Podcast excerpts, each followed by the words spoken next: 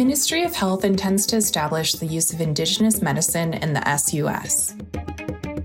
Protected areas in the Amazon had the lowest deforestation in 2023 since 2014.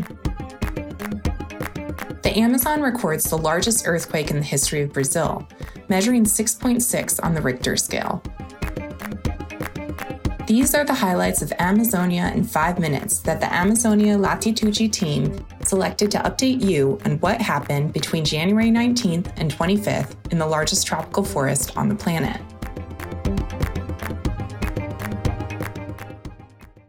The Ministry of Health intends to establish the use of Indigenous medicine in the Unified Health System, the SUS. The news was released this Wednesday, the 24th, by an ordinance published in the Official Gazette of the Union. This ordinance will create the Indigenous Medicines Working Group at the Secretariat of Indigenous Health, SESAI. The group is made up of representatives from SESAI's own technical areas. Members must prepare a proposal to establish a national program for Indigenous medicine usage in the Indigenous Healthcare Subsystem, SASI SUS. The ordinance was signed by the Secretary of Indigenous Health, Ricardo Weibe Tapeba. The group has a period of 12 months to complete the activities and can invite experts from other bodies, entities, and NGOs to collaborate on the proposal. The term, however, can be renewed for another 12 months.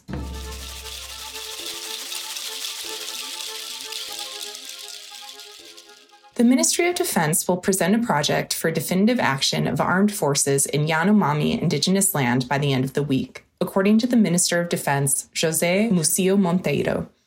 In recent months, reports and accusations have been made regarding the situation in Yanomami territory. Among the debates was the role of the Ministry of Defense in distributing basic food baskets to the population. According to the emergency situation and humanitarian crisis decreed by President Luiz Inácio Lula da Silva in January 2023, the Ministry of Defense should help with the distribution of basic food baskets, but the amount distributed was lower than planned. Airspace control over the territory was also intensified at the beginning of last year by the Brazilian Air Force, the FAB, to prevent unauthorized aircraft from entering the territory. Even so, the director of Amazon and Environment at the Federal Police, Humberto Freire, in an interview with Agência Brasil, revealed that prospector aircrafts continue to enter the territory. Now, the project that will be created by the Ministry of Defense should effectively assist actions in Yanomami indigenous land.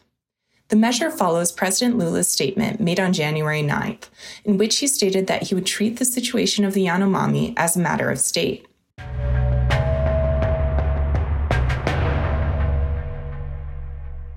Data released by the Institute of Man and Environment in the Amazon, Imazon, on Monday, the 22nd, revealed that protected areas in the Amazon had the lowest deforestation in 2023 since 2014.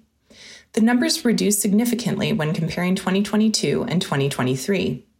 According to the data, devastation on indigenous lands and conservation units fell from more than 1,400 square kilometers in 2022 to less than 400 square kilometers in 2023. Despite this reduction, some indigenous lands still saw an increase in deforestation. This is the case of Igarapé Laje indigenous land, which is located in Rondônia, where vegetation clearing increased by 300% in 2023. According to the Institute, these territories are in need of urgent action in 2024. Only three of the nine states in the legal Amazon recorded an increase in deforestation, namely Pará, Amazonas, and Mato Grosso.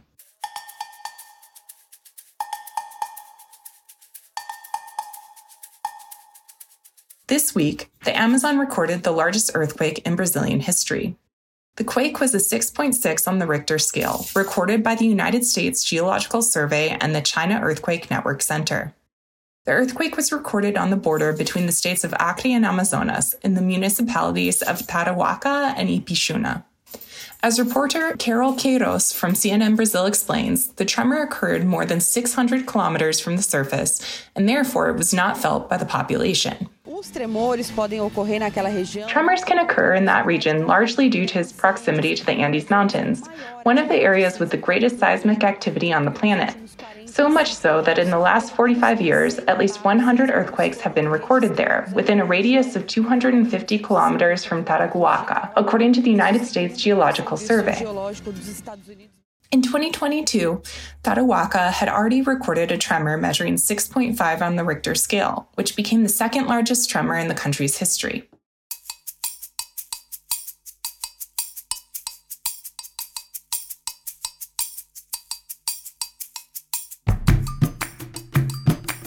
For this week's cultural tip, we recommend the documentary The Territory, produced by Indigenous leader Txai Surui and directed by American Alex Pritz.